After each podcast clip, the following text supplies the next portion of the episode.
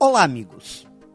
Pensar em alternativas de venda e canalizar as atitudes para ações vendedoras são posturas fundamentais em momentos em que o mercado não está comprando com tanta vontade assim.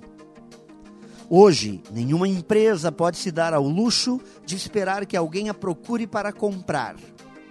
Estamos deixando de ser um mercado de demanda para vivermos um mercado de oferta. Quando temos mais empresas e profissionais vendendo os mesmos tipos de produtos e serviços, passamos a ter clientes comprando de uma forma mais seletiva. E assim, para quem quer vender mais, resta uma única alternativa: focar toda a energia na venda. Profissionais preparados que conhecem o que vendem que saibam estruturar estratégias de negócios, que prospectem com intensidade e que façam apresentações de venda muito bem construídas.